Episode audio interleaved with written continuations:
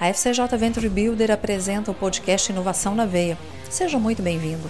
Eu sou Mariela Parolini e estarei com você nessa jornada, que conecta boas conversas, pessoas interessantes e temas importantíssimos sobre o ecossistema de inovação e tecnologia. Vamos lá, pega o seu café, vem comigo. Eu tenho certeza que você vai gostar do assunto de hoje. Que tal aquele cafezinho no início do dia? E aí você vai pensar assim: hum, hoje eu posso investir. Em que eu vou investir? Como que eu vou investir? Não sei se você já teve essa sensação.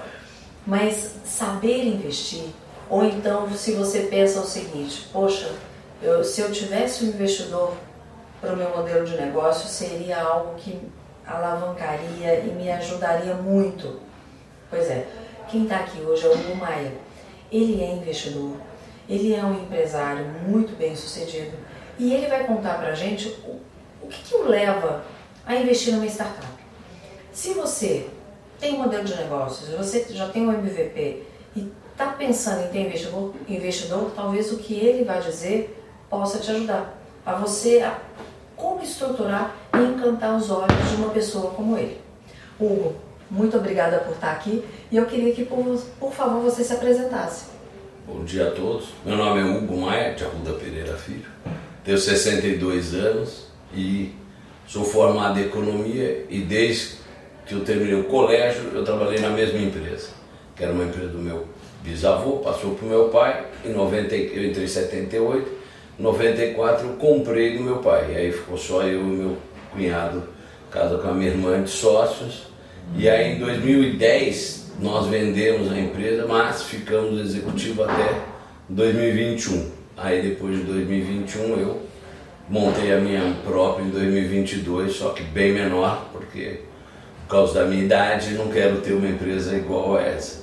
Então, e desde que eu vendi a empresa, como entrou um dinheiro, eu falei, bom, eu não sei se eu vou ficar, eu não sei se eu vou ficar muito tempo nessa empresa. Eu tenho dois anos de dois anos para ficar nela. Falei, então eu vou investir o meu dinheiro. Então, mas na minha época, naquela época não existia startup, a gente eu não conhecia. Mas eu mentorei uma startup, não posso falar o nome. Sim. E, e ela foi muito bem sucedida, só que eu não investi nela. Foi o meu o CEO da empresa que eu estava trabalhando, que é um investidor dessa empresa, e mandou eu mentorar. Eu mentorei, ele mudou muita coisa, não vou dizer por causa de mim, mas mudou muita coisa e hoje, hoje é uma startup super bem sucedida.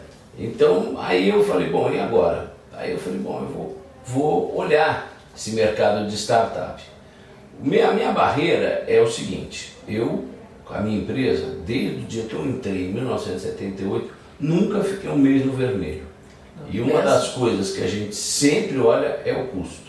E como era só dois sócios, eu e o meu cunhado, qualquer crise, a reação nossa era muito rápida se tivesse que cortar custo, se tivesse que mandar gente embora, se tivesse que reduzir salário, reduzimos duas vezes salário, salários do, do, das pessoas para não mandar embora é melhor. Então nós fomos muito bem sucedidos nesta, nessa rapidez. Então, aí pra, antes de ver startup, eu falei, bom, eu quero um Ramos que não seja só o papel, que seja uma empresa que eu veja perspectiva no que ela, no que ela tem e que eu não entendo de valuation, mas que os números apresentados de crescimento sejam números que eu possa acreditar. Hum, a credibilidade para você. A credibilidade, porque o papel, meu pai sempre dizia, o papel aceita Exatamente. qualquer coisa. Mas tem coisas, uma vez eu vi uma empresa, eu não gosto de citar nome, e aí ela falou, nós vamos crescer. Eu falei, mas onde você vai arrumar tudo isso de gente? Ele falou, como assim? Para você crescer, você vai ter que ter tantos mais funcionários autônomos ganhando um salário pequeno, onde você vai arrumar esse povo? Aí eu não investi, convenci o meu grupo a não investir. Falei, não, essa empresa não vai dar certo, porque não tem. Não tinha muita gente para você investir. Porque todo mundo querendo ganhar salário alto é fácil, você arruma, mas uhum. querendo ganhar um salário mediano e você crescendo naquele exponencial, então o que, que eu faço hoje? Então eu, eu entrei em dois grupos de investimentos e aí eu sou sempre, eu faço questão de, fazer parte do comitê de, de, de investimento ou como ouvinte ou como membro mas eu ouço todos, ouço os pitches e sou o chato. Porque sou o chato, porque eu, quando eu não acredito, eu falo, gente, aonde que vocês vão buscar esses números? Não, porque nós vamos crescer, tudo bem, todo mundo vai crescer. Mas aonde vocês vão crescer? Aonde quem vão pegar? Como é que você vai buscar esse concorrente que você tem? Você já tem muitos concorrentes. Mas às vezes eu também, às vezes o valor não é tão grande, eu falo, vamos, vamos arriscar, porque vai que alguma dá certo, eu investir certo. Então, esse clube de investimento, a gente já tem 10 investidas. Graças a Deus, as três que eu dei, dei negativo, eu consegui convencer a não investir.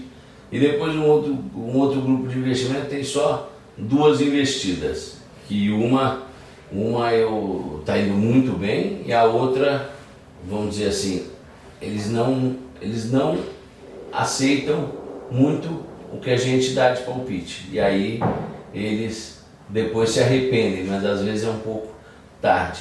Depois eu tenho uma investida num Family Friends, que eu não posso falar, porque uhum. ela vai com uma segunda captação, que é de um filho de um amigo meu, então eu, eu achei. E depois eu tenho, às vezes tem umas dessas oportunidades na internet, tipo Hearst, Anjos, que eu olho a empresa e se eu achar que a empresa é, é, é é interessante. É interessante, eu compro uma parte pequena, mas sem, sem ser do conselho, sem ouvir, sem ouvir nada. Né? Então é isso que, que eu, assim que eu invisto. Eu acho que a gente, em alguma das que a gente investe, vai dar certo. Não sei se para ser unicórnio, mas para mim, de verdade, eu não entendo isso de ser unicórnio. Para mim, a empresa tem que dar resultado. Então, se depois de dois, três, quatro anos ela der resultado, a empresa passa a ter um crescimento orgânico. Porque tem muita empresa que quer, eu não gosto de citar nome, sabe? Claro, mas que quer ter um, um crescimento disfarçado. Sim, e, e aí, sim. e aí ele capta novas rodadas, mas a empresa, quando que ela vai chegar no break-even? Quando que ela vai dar lucro?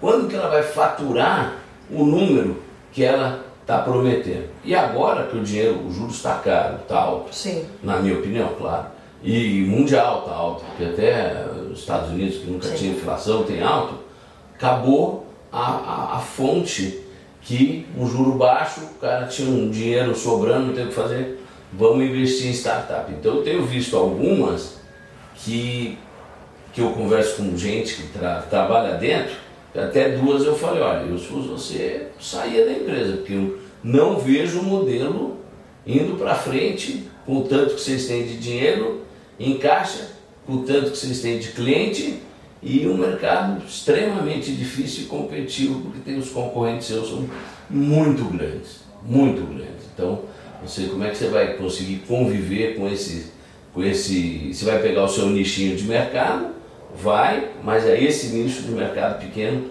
não faz você, não faz você crescer. É, você falou alguns pontos que são muito interessantes, Hugo. Primeiro que você falou que você é um chato, adorei isso. Porque não, não considero isso ser chatice, eu considero que você tem uma visão estratégica e aí você, pela sua experiência, pela sua expertise, você sabe o que vai dar certo e o que não vai. Ou pelo menos assim, isso aqui tem cara de que vai dar certo. Não, isso aqui tem cara de que não vai dar certo. O que, que mais brilha os seus olhos quando você assiste a um pitch? Ah, o que mais bom? Primeiro, os sócios, né? Eles têm que falar, eles têm que falar com amor à empresa, eles têm que falar com conhecimento e eles têm que falar como que eles eu sempre, né, eles não têm, mas eu gosto, como que eles entraram nesse negócio. De onde veio a ideia, o que que eles fizeram. Segundo, com certeza, eles têm que estar dedicados 100% ao negócio. Eu não acredito em, em, em trabalho. Todos os meninos filhos de amigos meu que eu mentoro, que não é, de, não é uma mentoria programada, Sim. mas eu falo, se vocês não trabalharem acima da média, esquece o sucesso. Exato. Não existe sucesso sem trabalho acima da média. Se todo mundo trabalha 8, você trabalha 9. Você não precisa virar à noite, como o mercado financeiro às vezes vira. Uhum, uhum. Mas você tem que trabalhar mais. E você tem que. Eu sempre penso naquela linha do trem, né? Que é pare, olhe escute então, e pense. Eu ponho o quarto que é o pense. Então, tudo que você estiver lendo, tudo que você estiver vendo, para analisa, olha, depois você responde. Porque às vezes você responde no ímpeto, sem ler direito, você não entendeu, respondeu uma coisa sem entender e a pessoa que, que, que recebeu do outro lado não entendeu porque você não respondeu isso. Então isso para mim é na, é na vida. Eu não sou um analista de, de balanço, mas eu estou no conselho fiscal porque eu sou rápido. Eu olho e eu sinto que tem alguma coisa errada. E eu já peguei muita coisa errada, não é roubo, sim, muita sim. coisa errada. Então, aí eu passo para os outros do Conselho Fiscal que vieram de, de empresas de auditoria, de contabilidade, aí eles é que contratam o auditor externo, discute com ele como vai fazer as notas, mas na hora de analisar o orçamento futuro, o planejamento, eu olho e eu sinto, eu tenho uma sensibilidade muito grande no que está errado. Os contratos de locações, os contratos com fornecedores. Tinha uma empresa que eu era do conselho que ela tinha um número de, de celulares absurdo. E eu falei, gente, como vocês têm isso se na minha empresa hoje, que eu trabalho, eu não dou mais celular. Eu, eu dou uma verba e cada um compra o seu. Então eu falei, está muito errado. Eu queria uma lista de todo mundo que tem celular que vocês estão dando, pago por vocês. Eles não souberam me dar lista. Eles não tinham a lista, eles não tinham o controle de quem dava o celular. E a minha auditoria interna, que respondia para mim, eu falei, Verônica, você tem, você tem celular? Tenho. Por quê? Ah, eu cheguei aqui e me deram. Eu falei, você não precisa de celular. Você trabalha interna, você não fala com o público, o teu público é interno, você tem que ter um. bom, isso antes da pandemia, você Sim. tem que ter um ramal. Você tem que ter uma linha telefônica e um ramal para falar com todo mundo. O celular é a única coisa que você não precisa. Para quê? Ninguém vai te chamar em casa, mas ela tinha. Então, aí eu falei, puxa, é um gasto desnecessário alto. e alto e sem controle. Porque o pessoal não tinha sem controle, não tinha o controle. E assim eu vi, por exemplo, contrato de locação. 10 mil, é caro ou barato? Depende. Depende eu quero saber quantos metros quadrados tem, em que cidade está e que bairro que está. Então, você fala assim, a pessoa roubou, a pessoa fez um contrato, às vezes não roubar não, mas ela fez um contrato mal feito, gostou, que estava perto da casa dela, que estava num bairro bonito, mas será que isso que é bom para a empresa? Então, eu sou muito rápido. Então, quando eu vejo um, um, um, um pitch onde a pessoa coloca o crescimento né, inorgânico, porque é um crescimento de investimento, Sim. nós vamos investir em, em, em preço, todo mundo fala que vai investir em marketing e equipe de vendas. Eu falo, mas a equipe de vendas vai ser, vai ser competitiva? Ela vai conseguir gerar tudo isso que vocês estão pedindo? Então isso é o que, o que eu mais vejo. Mas as startups que eu invisto realmente são startups que eu aposto. Eu só numa de, agro, de agronegócio é que eu investi já numa empresa que eu tenho certeza que vai dar certo, porque ela já é superavitária, ela já tem um faturamento razoável, então se ela não fizer nada, ela é uma empresa já boa. Tá. Não precisa crescer exponencialmente. Então isso que eu gosto de investir em startups. Né? A minha empresa é de transporte de container internacional e eu sei a minha limitação. Sim. Eu não posso crescer, falar, eu vou dobrar, eu vou dobrar quais são os meus clientes e quais são os meus contratos que eu vou fazer. Então não é fácil dobrar. Senão as multinacionais que são muito maiores dobravam cada, de cada ano e, e matava todo mundo, não consegue. Então isso que eu vejo muito nos pitches, né? E assim, né? Tem bastante startup hoje, tem muitas startups apresentando, né? Então eu gosto de, de, de, de ver qual o segmento, entendeu? Qual o segmento. Eu tenho, eu, tenho uma, eu tenho investido em duas iguaizinhas, duas concorrentes. Mas eu gosto do negócio.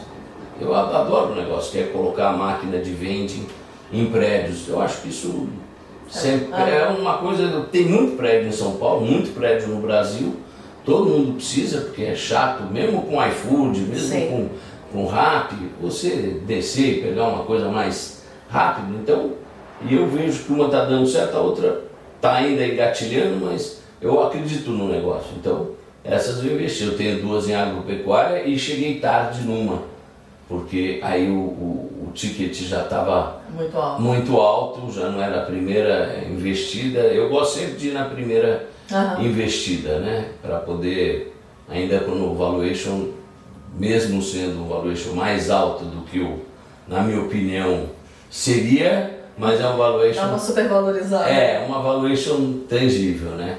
E quando eu invisto pessoal, eu tenho uma cláusula que eu ponho, é até chato falar isso, que se um dos dois sócios que tocam o negócio saírem, eles têm que comprar a minha parte, ou eu estou fora, ou eu diminuo, porque o, o a, às vezes a pessoa é, ela é, ela é a cabeça do negócio. Então ela vai, vende, depois ela sai, por qualquer motivo, mesmo que seja pessoal, mesmo que seja para. Não é para concorrente, para abrir um negócio, ela deixou na mão.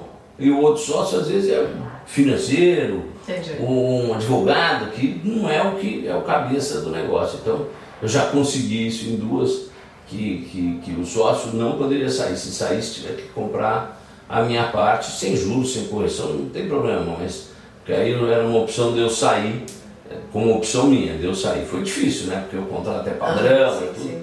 Mas, mas eu consegui. Então, então é isso que eu, isso que eu gosto, né? Porque meu filho não vai trabalhar comigo. Ah. Não quer trabalhar comigo. Então, pelo menos eu quero ver se eu tenho, se alguma dessas empresas, né, consegue ser uma empresa muito boa e aí eu quero dividendos, eu não quero vender. Sim. Quero dividendos. A gente vai fazer uma pausa agora, Hugo, porque depois eu quero ainda entrar em algumas outras questões do pitch e a gente já volta, só um instante. Tá bom.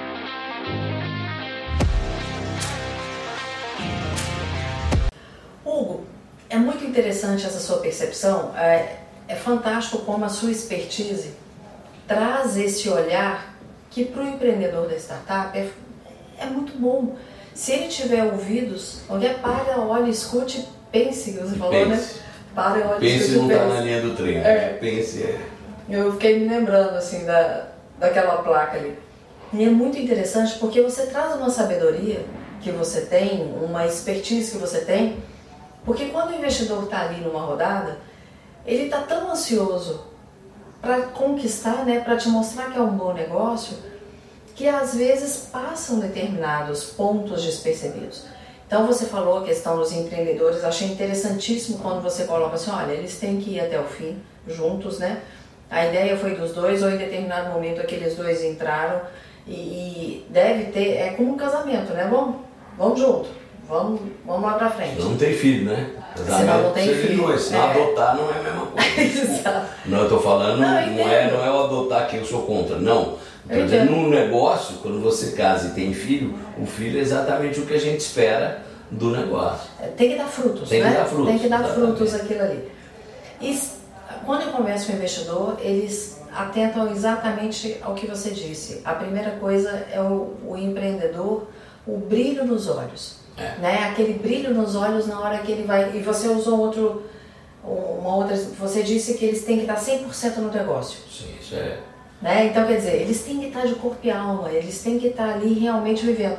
Porque, em algum, como eu trabalho com oratória e media training, alguns, algumas vezes eu já auxiliei em pitch.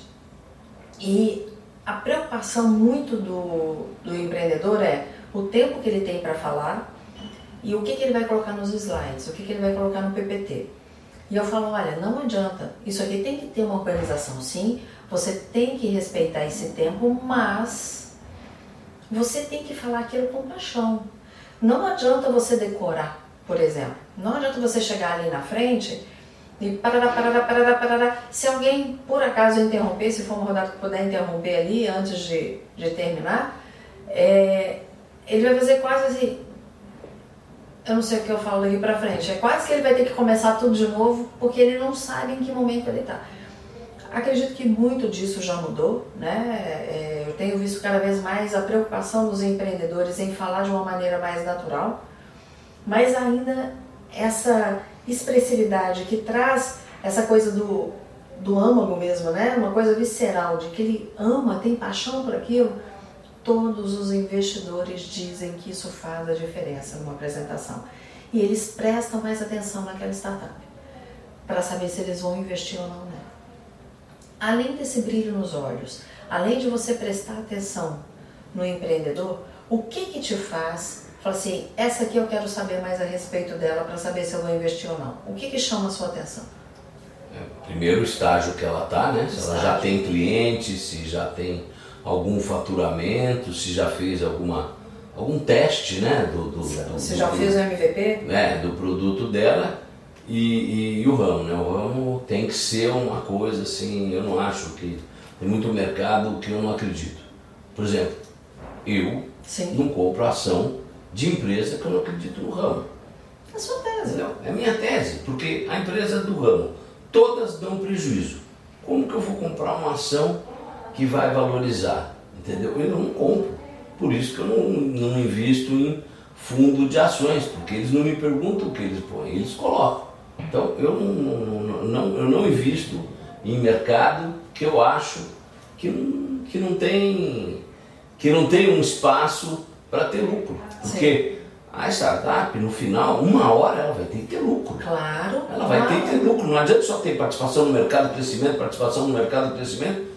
Entendeu? Porque aí ela vai vender. Tá bom, mas tem gente que não quer mais comprar somente uh, uh, a carteira. Ela quer comprar já um negócio. E pra, eu tenho um fundo de investimento que eu, que eu invisto, que aí não é startup, eu, eu, eu, eu, não sou do conselho, eu não vejo nada, mas quando tem as, as reuniões eu levanto a mão e pergunto. Por quê? Porque a empresa tem que dar lucro. Porque só dando lucro é que o fundo vai bem e que o fundo vai conseguir desinvestir.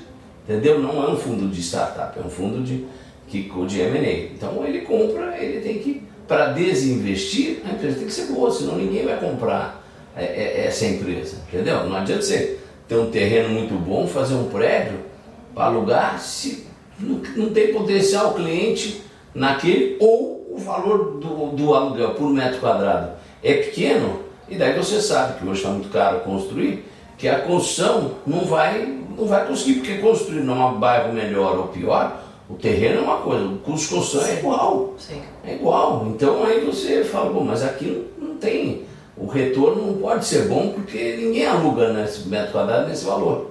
Então, então eu acho que a, que a empresa tem isso, tem, tem, tem que mostrar que ela tem a capacidade de gerar lucro e não receita, lucro.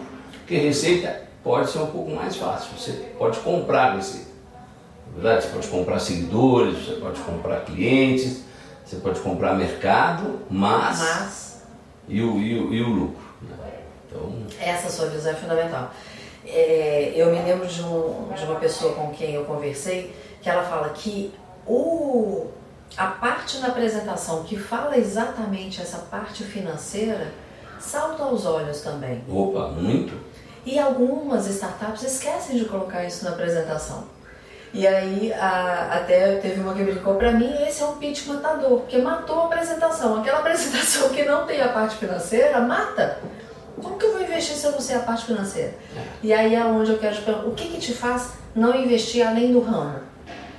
Ah, essa, que nem tinha uma que eu estou dizendo, que ela teria papel, ela teria um crescimento exponencial, só que ela não, ela não, ela não me convenceu que era fácil recrutar os profissionais para fazer o serviço e, e, e ela alavancar. Eu falei, nunca vocês vão conseguir ter esse número de, de pessoas disponíveis para vocês, para você alavancar. Entendeu? Como a Avon, por exemplo. Eu não estou dizendo a Avon. A Avon tem que ter um monte de vendedoras. Sim. E essa capilaridade para ela poder vender. Então, nesse caso, não era vendedora, era um serviço, mas não ia conseguir recrutar tantos funcionários. Então, eu analiso o mercado. Por quê? eu analiso o mercado. O mercado tem que ter um mercado que, tem, que seja promissor. Não adianta fazer um clube de compras de, de, de supermercado pequeno. Não vai dar certo, porque a, a, o supermercado grande ele compra num preço muito mais barato. Carrefour, Pão de Açúcar, muito mais barato. Então você não vai conseguir ter supermercado pequeno, de bairro, que vai conseguir comprar o, o, o, o que vai conseguir comprar o produto mais barato. Não vai conseguir.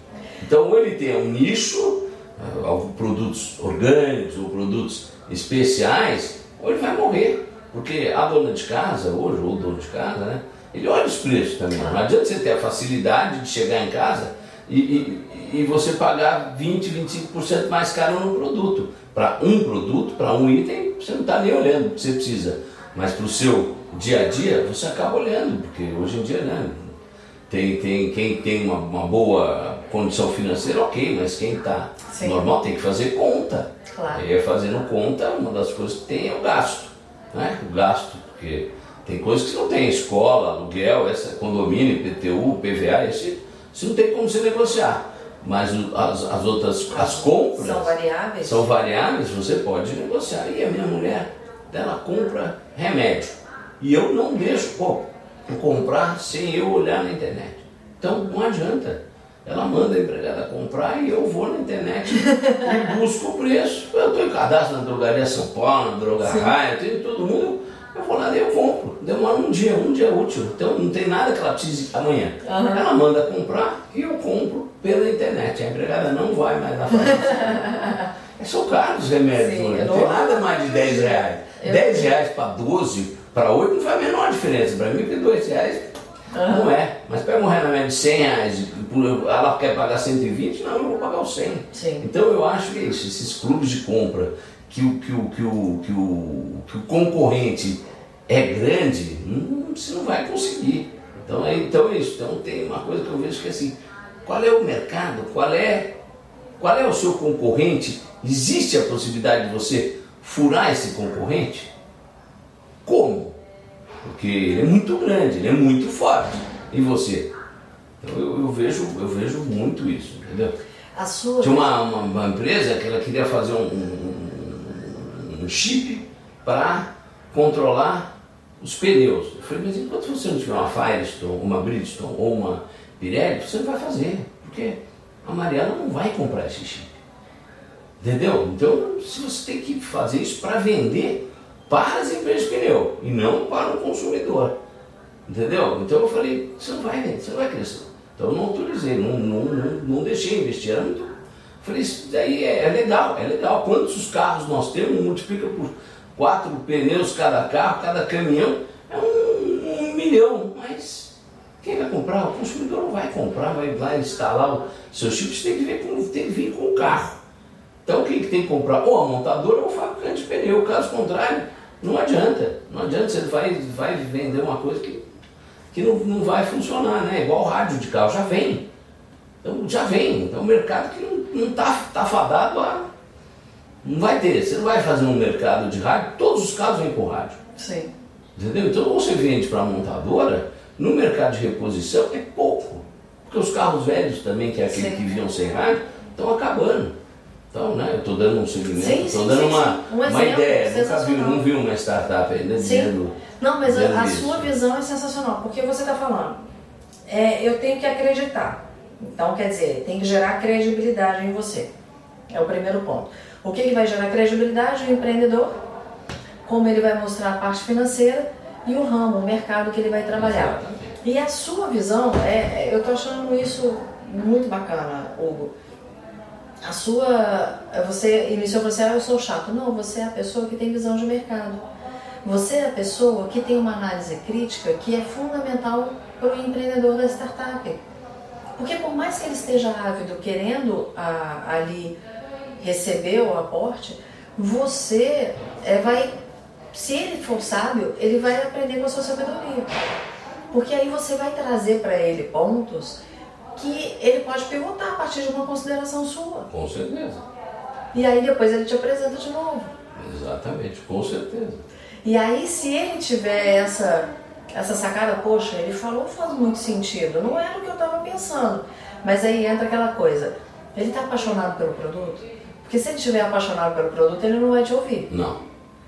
Mas se ele entender que você está trazendo contribuições interessantes, ele vai te ouvir, ele pode conversar com sócios, né, com quem está ali na, na startup com ele, e ele pode pensar numa, numa maneira de, de, te, de te apresentar novamente, de te encantar, de gerar uma credibilidade.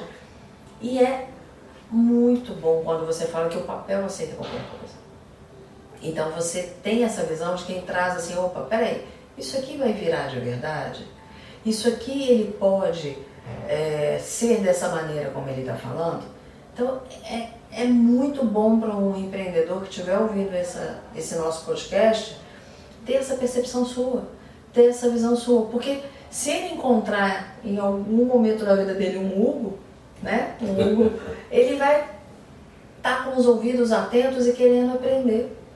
Ele sabe que o que você vai trazer para ele é algo importante. É uma consideração que num primeiro momento pode doer, pode ser chato, mas que vai fazer a diferença.